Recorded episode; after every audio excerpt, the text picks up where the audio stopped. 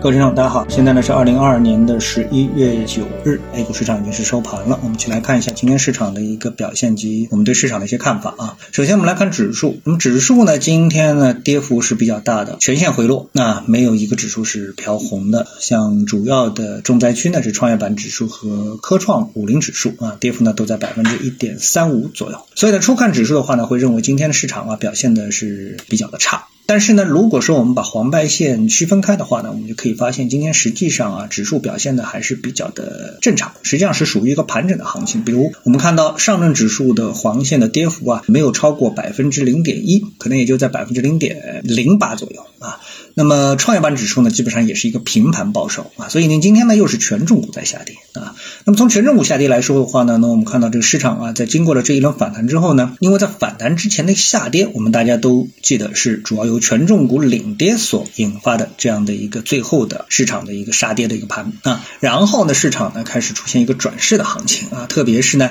在一部分市场消息的促动下，比如说阿里巴巴和中国移动啊，这一对应关系我已经搞不清楚了啊。总之呢，就是三大。这个电信运营商和啊百度啊、京东啊等等啊，都形成了一些股份的关系，使得市场呢来解读啊什么的公司合营啊等等，那么给这些大盘股呢是注入了上涨的动力。但是呢，随着时间的推移之后呢，大家会发现啊，这样的一些新闻也好、消息也好，它和事实啊之间还是有相当大的一个差距啊，并不是如我们所字面或者是标题党所看到的这样。那么今天的一个市场的白线啊，权重股的一个回回落，那么恰。恰就说明市场呢对这部分上涨啊这一板块的一个权重股的上涨的一个调整又再度展开，那市场呢进入冷静期。但这个冷静期呢属于大盘股，但是不属于小盘股。小盘股呢继续保持着一种强势整理的一个态势。那么这个呢也就是黄线所表现出来的。所以呢整个的一个盘面啊，我们说小盘股表现的还是相当的活跃啊。那么这种活跃呢来自多方面的，比如说像这个供销社板块，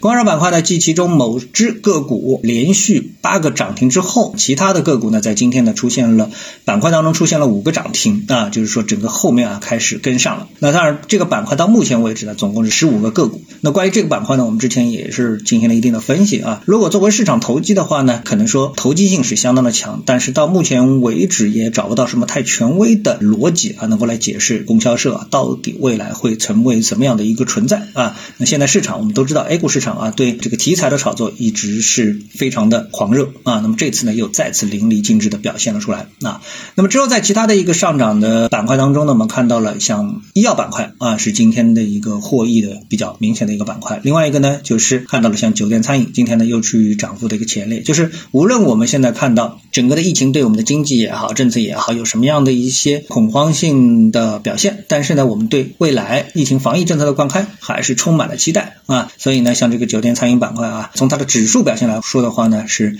不断的刷新高。啊，不断的创出新高，这个呢就让市场啊，我们说这个反向操作的一个逻辑啊，就是相当的令人觉得震惊啊，是市场盘面的一些表现。那么在今天盘面表现当中呢，还有一些这个情况值得投资者注意的，比如说像黄金也出现上涨，然后呢固态电池也出现上涨啊，但是在总体上呢表现为呢就是一个小盘股的上涨。也正因为是小盘股的上涨，所以呢现在的这个市场的一个成交量呢又开始进入萎缩的状态，就是又开始是明显低于一万亿了。今天呢，A 股市场的加在一起两市的成交金额呢是在七千七百亿啊，已经是离这个一万亿水平呢是比较远了啊。那么这个正符合啊市场的一个调整的一个情况。那么我们再来看啊这个影响市场的大的格局的一些信息的话呢，那么首推的呢就是美国的选举。在这之前呢，市场呢对美国共和党啊控制参众两院呢是给予了非常大的期望。但是呢，现在呢从美国的主流媒体的信息来看啊，这种共和党横扫参众两院的情况呢，并没有发生。那么这个选举啊，最终结果啊，进入到了一个焦灼状态啊，这是第一。但是呢，无论如何呢，我们从历史统计的数据来看，中期选举之后呢，那美股呢都会出现概率上、统计意义上的上涨，而且呢幅度不小。那么这个呢，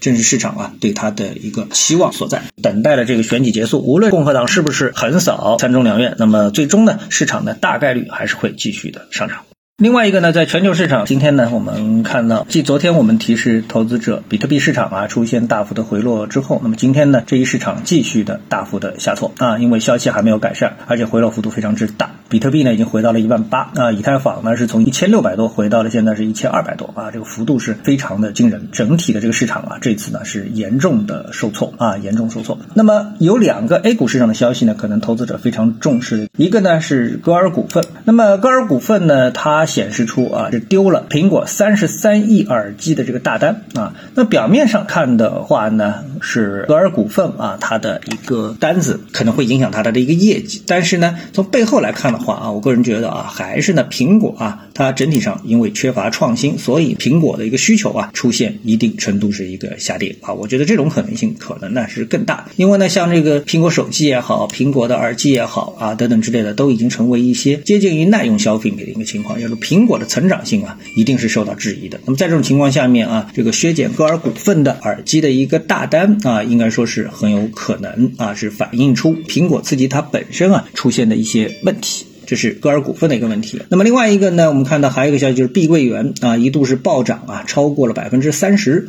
然后 A 股的地产链呢是全线上涨，那么市场呢出现了这样一个情况。那么很多人可能会第一时间反应说，哎，我们的地产是不是迎来了利好？是不是统计数据显示地产板块就会复苏了？但是呢，经查证啊，碧桂园的一个上涨啊和这个标普五百的，就是标普公司的一些指数设置啊有那么一些关系，也就是成分股不成分股这样的一个情况。那么实际上和地产股本身地产板块没有什么太直接的一个关系，那么相信呢，又会令很多对地产板块复苏啊有好感的投资者呢产生一定失望的一个情绪啊。总之，市场呢在整体上还是运行在它一个比较惯性的状态当中。美国股市等待着参众两院选举的一个结果，那么这个结果无论如何，对于美股来说，后期统计意义上都会上涨。那么对于 A 股而言的话呢，小板股呢继续占据主要的投资者的视野，继续保持一个上扬，那么也是大概率的一个事件。今天呢，跟大家聊到这里啊，那么各位呢有什么想法或者是感受啊，欢迎在评论区呢一起交流，也希望各位啊多多点赞、转发、订阅我的频道专辑啊，我们下期的节目时间再见。